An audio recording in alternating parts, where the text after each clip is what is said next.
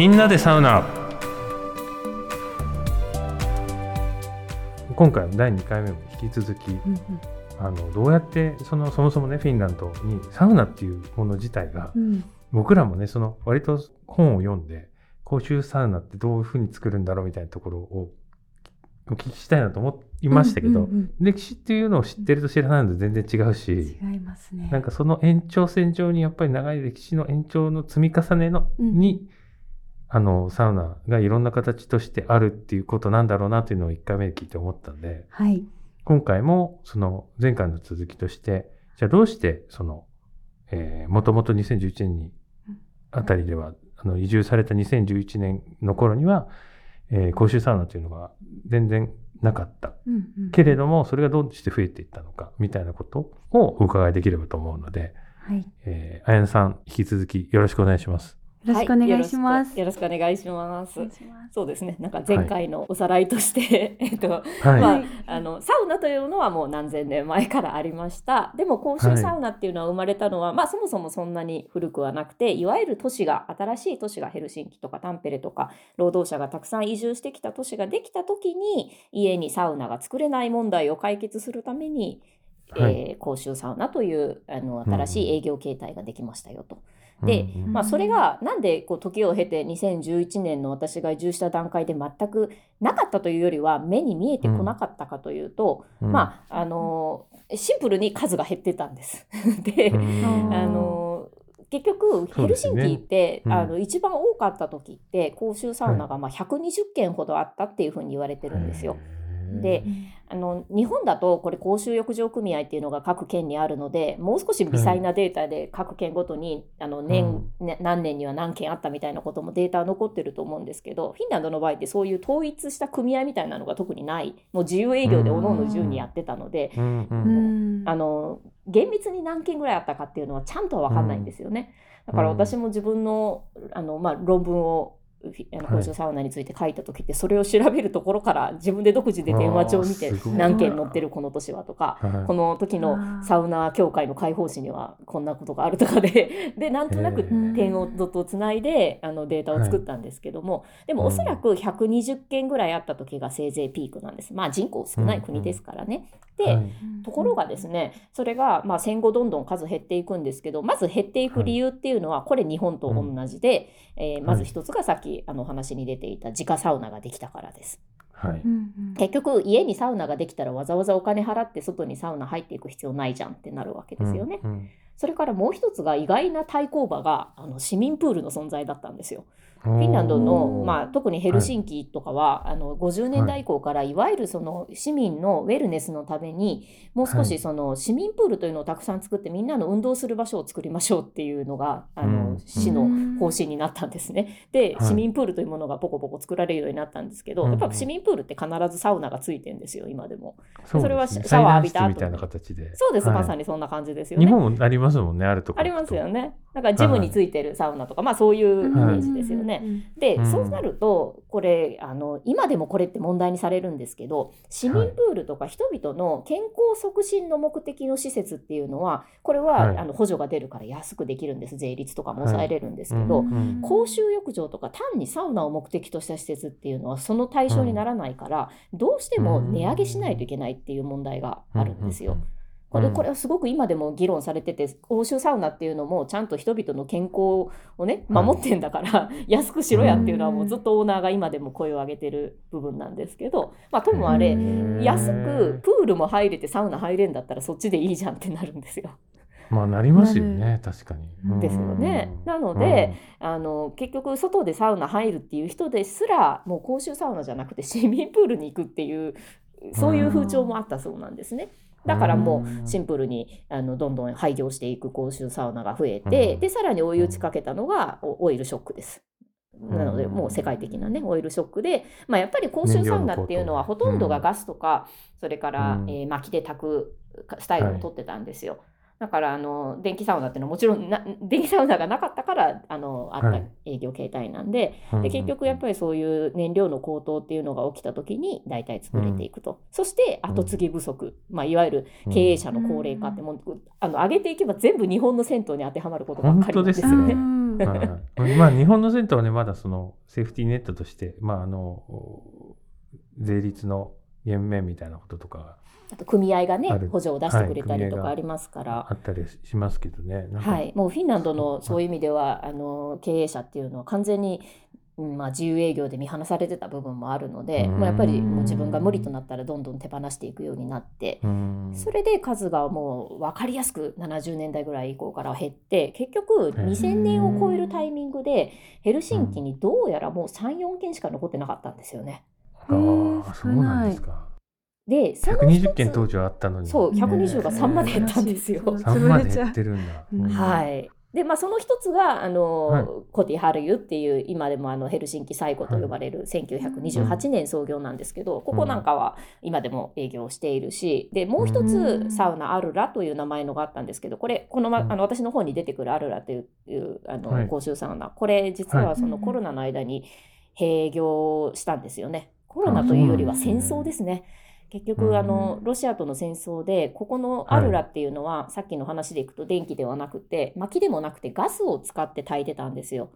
でね。このガスの値段の高騰っていうのがロシアの戦争の後に一番フィンランドに影響を与えたので電気はある程度直で賄える国なんですけど、だからもうシンプルに値段がもう10倍近くにああのもう入浴料上げないと無理だわみたいになったし、うん。でもコロナの時期にもかぶってたから人も来なくなってたしで、うん。もうそれでやむなく閉業してしまったんですけれどもただね、うん。これうんあの先月12月にあの、新しいこう指針が出て一応そはい。の国として、えーそのさっき話に出た一番古いヘルシンキで一番古いコティハリューのサウナとそしてはい。このサウナアルラの2つは、はい。えー守っていきます。ちゃんとお金出して守れますということで一応アルラも閉業はしてるけどサウナ施設としての,、あの形は残してあるのでちょっと今光が見えてるので、この先多分今年1年の中でアルラがまた復活するんじゃないかなみたいな希望は今持ててますかね。はい、で、まあ、あと50年代にできた、えーとヘルマンニっていうサウナ。もうこの辺ぐらいしか今残ってないわけですよ。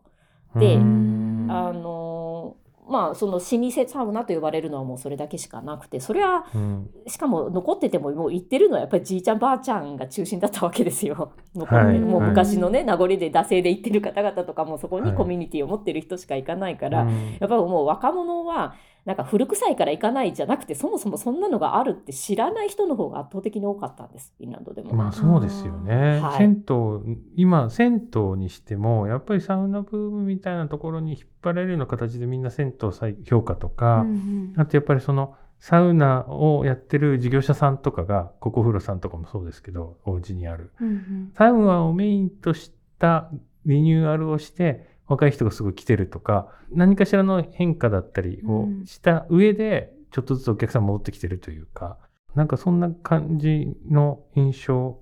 に近いのかなちょっと思ったんですけど。そうですよね。だから結局もうここまで、まあ、過去のものになってしまった文化が、もう一回はい若者とか次の世代に着目されるには、まず一つうん。はそこに行く理由付けを新たにしなきゃいけないわけですよ。だってもう家にサウナあるから、基本的にサウナ入るという目的だけで行けば家に入りゃいいしあるいは学校大学にもあるし、まあね、それこそジムプールにもあるわけだから、うん。そうではなくて公衆サウナというものに通う意味みたいなもの、うん。それがこんなにいいですよっていうのを結局プロモーションできる人だったりそういううん。ことの魅力的な施設っていうのができないことにはもうこの文化は再生できないっていうところまで来てたわけですね。でそれがあの2011年の段階って多分もう一番あの、まあ、夜明け前というのかもう全くそういうのが聞こえてなかったから、私ああもうこっちには銭湯もないし、つまんねえなと思ってたんですけど、うん まあサウナはあるからいいいいんだ。よでもまあそれでもサウナがあるからやっていけるなとは思ってたんです。これシャワーだけの国だったら私もう嘆いて帰ってたと思うんですけど。はいへでところが2000、はいその翌年の2012年13年くらいこれがこれが夜明けです。この辺り天気が訪れるわけですね。天気が訪れましたね。一番ボトムのところから。はい。何があったんでしょうか結局ヘルシンキにまず新しい公衆サウナというか、まあそのあのまあ公衆サウナと呼んでいるのは要はその入浴料を払って営業時間内に知らぬ人が集ってサウナに入るという、そういう場所が進出されるようになってきたんですね。それも全く新しい形で。でうん。あのまあ本にも出てくるロールという施設もその先駆けですしあるいはクルトゥサウナという、あのはい。もう建物のビジュアルからしても本当に現代建築家があの総力を振るったすごいもう今までのまあ、むしろ今までのあの、はい。公衆サウナってどこにあったかったら日本のその宮造りのいい単独の建築っていうんじゃなくてもう階層住宅の1階2階部分に入ってるとか、そういうのがほとんどだったんですよ。だから、はい建物雑居ビルのいあの一部に入ってるっていうイメージです。はいうんだからサウナ単独の建物とかでもなかったですしそれがもうああともう一つはやっぱり労働者が集まるところに公衆サウナっていうのは作られてましたから、いどうしてもこう内陸の下町のあたりにたくさんうんあったし、今でも残ってる。るのって全部そういう下町エリアなんですよ。はい。ところが新しくできたサウナっていうのは全然対極のもうヘルシンキってバルト海に面してるわけですけど、はいそのバルト海の湾岸の一等地のところに、まあ、言うとならばお台場みたいなところに ドーンとウォーターフロントにかっこいい建物のサウナっていうのが突如現れるようになってきたんですね。ね。で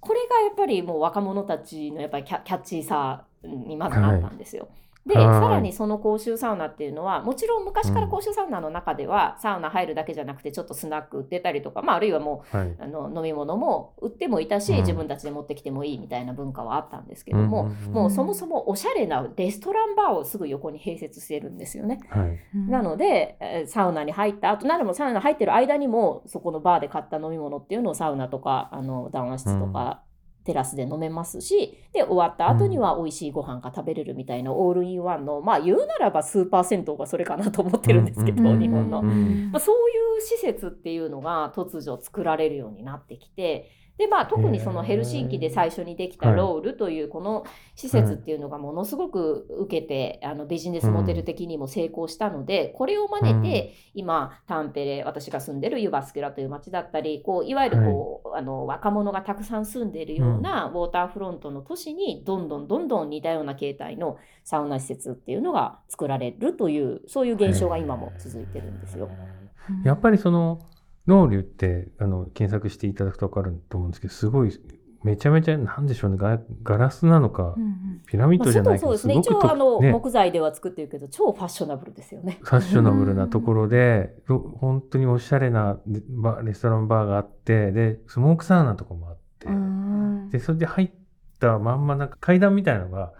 あるんですけど、デッキに。うんうんうん。それが海に続いてるんですよ。えそうです階段降りたらバルト海なんです。そうえー最高すぎる水風呂 我々日本のあれで言うと水風呂が海っていう。ああやばいですねそれそう上がってそこのデッキのとこで外気浴っていう説明正しいですよ、ね。まさにそういうことでだからあの東京湾に飛び込むみたいな感じですよ。すねと都民が。あの景色もすごくいい開けている開放感もあるとか多分そういうような理由なんでしょうけどそういうロウォーターフロントに次々とロウリュをなんとビジネスモデルとしたサウナ施設ができてきたと。でそれを。それはなんかその理由っていうのはね目的があったりとかなんか狙いみたいなものはあったりしたんですかね？これは、えっと、まあ、すごく背景的な話をすればなんで2012年から15年の間にそういうのが集中したかっていうと、ヘルシンキという街がなんかヨーロッパの中でデザイン首都っていうのをこう選んで、まあ、要はそのデザインでこう補助金が出てちょっとこう最新のものをいろいろプロジェクトをできるチャンスが得られるっていうのがこう点々とするんですけどそれに2013年だったかな、選ばれたっていうのがあって実はロールとかもう一つのクルットリサウナもそれの応募作品だったんですよ。でまあもともとフィンランドってデザインの国っていうイメージ皆さんあると思うんですけど、はい。まあ多分日本人がデザインって聞いたらすごくちょっとイメージは狭くてまああの何ですか、食器のデザインとかテキスタイルのデザインとか、ねまあ日用品的なものをデザインするっていうイメージあると思うんですけど、まあフィンランドの人って特にデザインのかあの言葉の解釈って広くてやっぱり自分たちのライフスタイルをデザインするとか、まあ、もうその、うんものだけではなくてサービスデザインとか自分たちのその人生を豊かにする行為それは全てデザインだみたいなね あの考え方をするので、まあ、あのそのもとでじゃあ私たちのその特に都会の現代生活っていうのをどうやったらもっと楽しくデザインできるだろうっていう発想の中で、まあ、建築家たちとか、えーそういう都市プランニングをする人たちが提唱したデザインの一つの解放が公衆サウナを都市に蘇らせるっていうことだったんですね。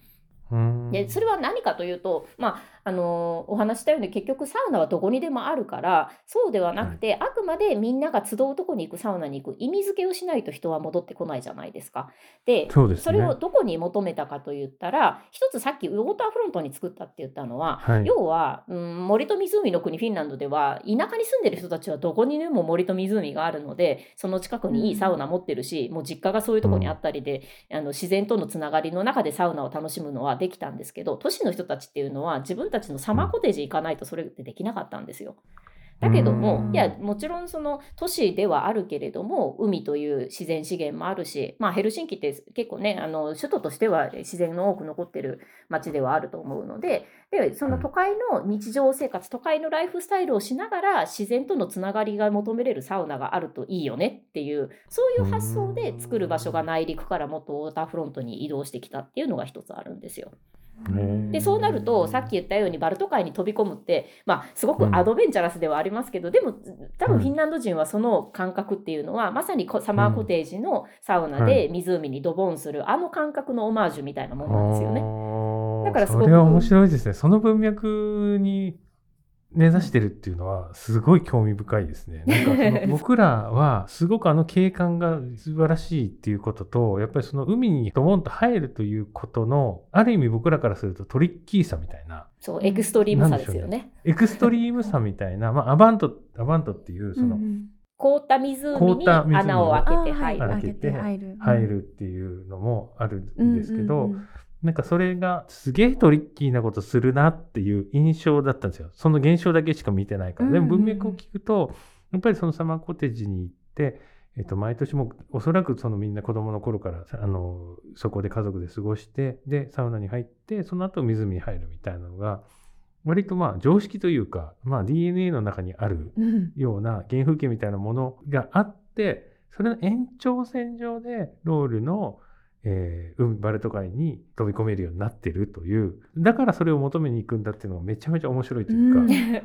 ーそうですね。やっぱりこう原体験あってのあのスタイルなんですよ。でさらに言えばやっぱりその家にサウナあるって言ってもさっき言ったようないわゆるインスタントな電気サウナなわけですよね。ほとんどは。はいだけどもやっぱり日本人も銭湯に入る一つの理由ってたまには足の伸ばせる広いところでいいお湯に浸かりたいっていう気持ちで銭湯行く人もいると思うんですけども、うんこれはやっぱりこっちでも同じでやっぱり家のサウナは最小だし、まあ、電気サウナと、まあ、薪サウナ従来の薪サウナっていうのはうん。もう全然あの立ち上るロール、まあ、つまり蒸気の質が違うんですよ。同じ湯うん温あのお風呂で考えても多分敏感な人は知ってると思うんですけど、42度のお湯を作るのに電気で沸かすのとガスとかで沸かすのと薪炊きで一生懸命沸かすのでは全然湯の質って変わるじゃないですか。うん。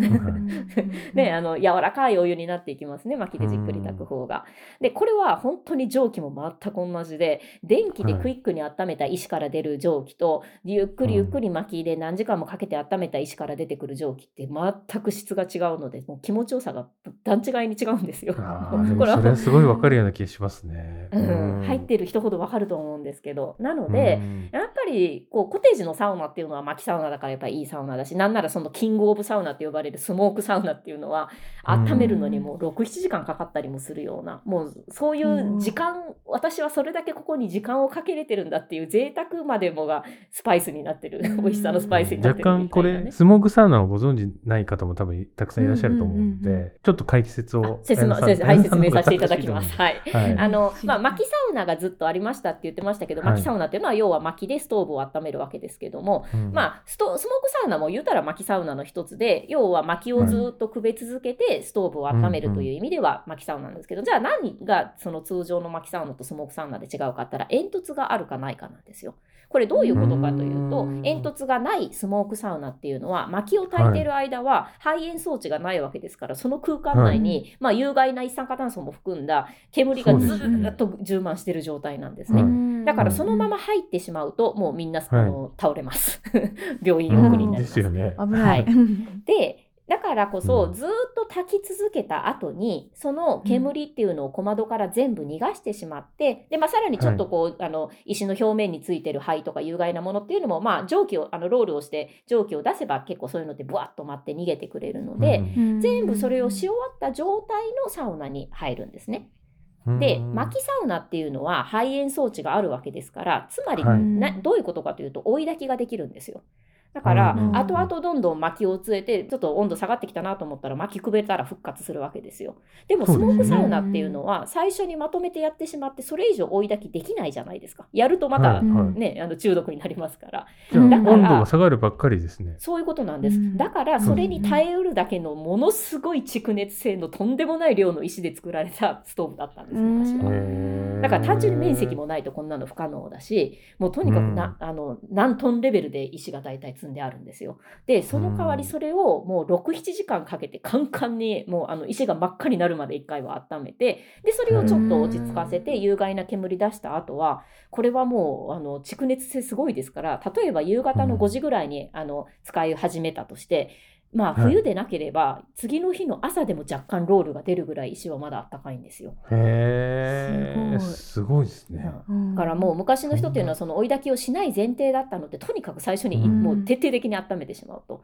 でそれだけ時間をかけて温めた石から出てくる蒸気っていうのはこれまたもう全然その薪サウナだったりまして電気サウナとは比較にならないぐらい柔らかくて気持ちいい蒸気を出すんですね。でうん。しかも面白いのがそのスモークサウナから出る蒸気っていうのは人の一生によく例えられるんですけど最初はカンカンだから入りたての時は一番風呂の一番風呂というか一番サウナの人はめちゃくちゃ熱い蒸気楽しめるんですよ。あ、そうですよね。確かに。それはもう温めたてですからね。でこれがおぎゃおぎゃとなく赤ちゃんの声に例えられて、でそれが、まあ、ちょっとずつ温度はもちろん下がっていきますから少しずつやっぱりこう、あの落ち着いたロールになってくるんですよね、部屋の温度もだいたい少しずつあの落ち着いてきてでそれが青年期を迎えて最後は穏やかな老年期のようなこううんほんのりしか出ないんだけどでもそのほんのりした蒸気もあったかくていいよねみたいなこう人間の一生のような感じで蒸気の質が変わっていくのでこのサウナが好きじゃなくてこのサウナの何時間後ぐらいの蒸気が好きみたいな感じでマニアたちは言うわけですよ。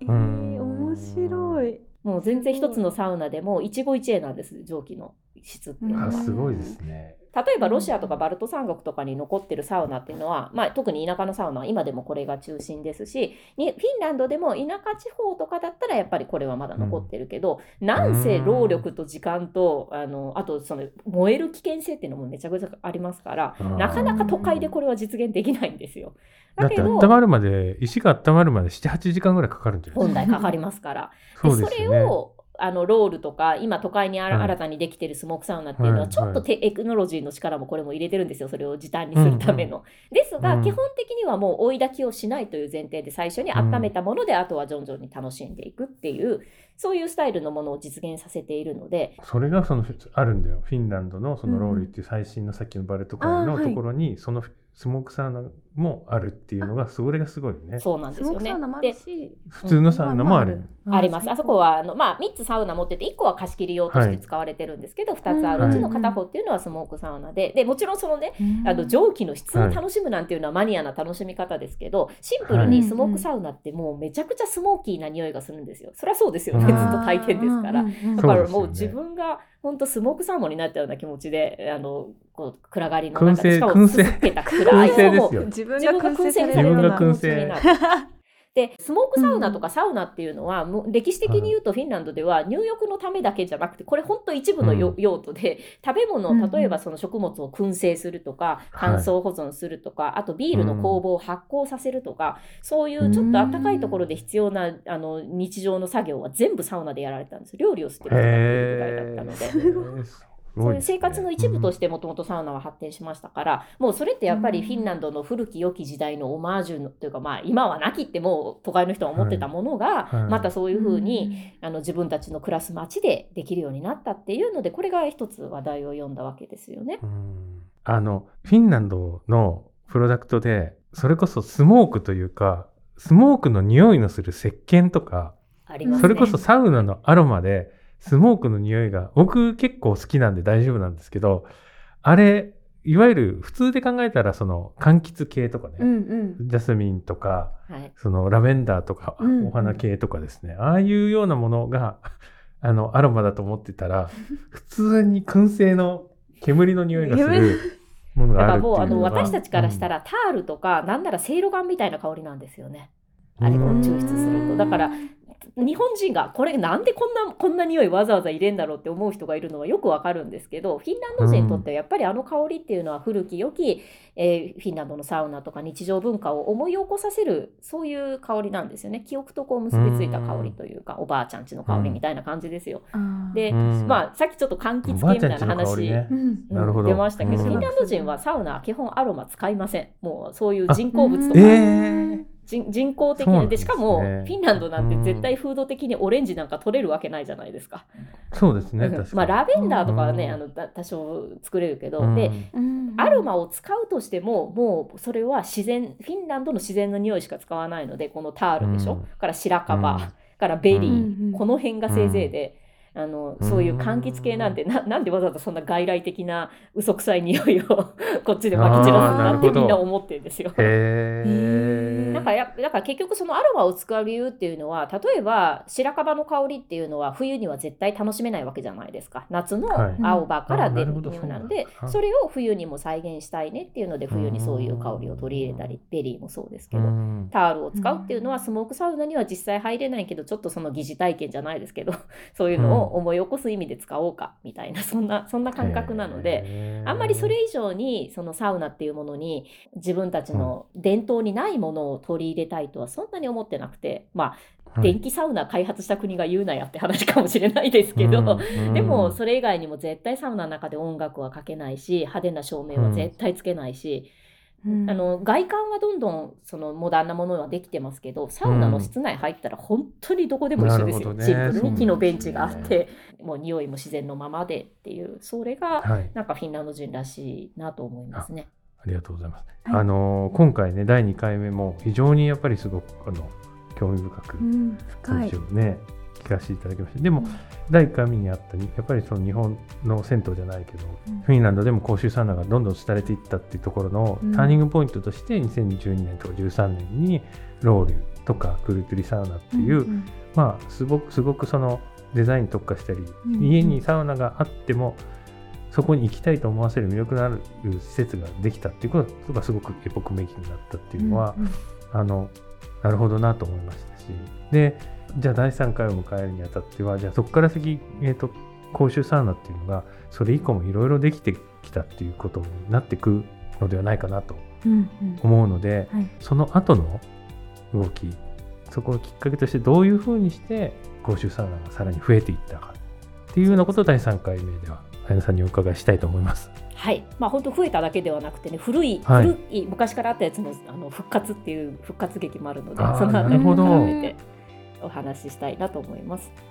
ありがとうございます。ありがとうございますでは、えー次回もよろしくお願いいたします。お願いします。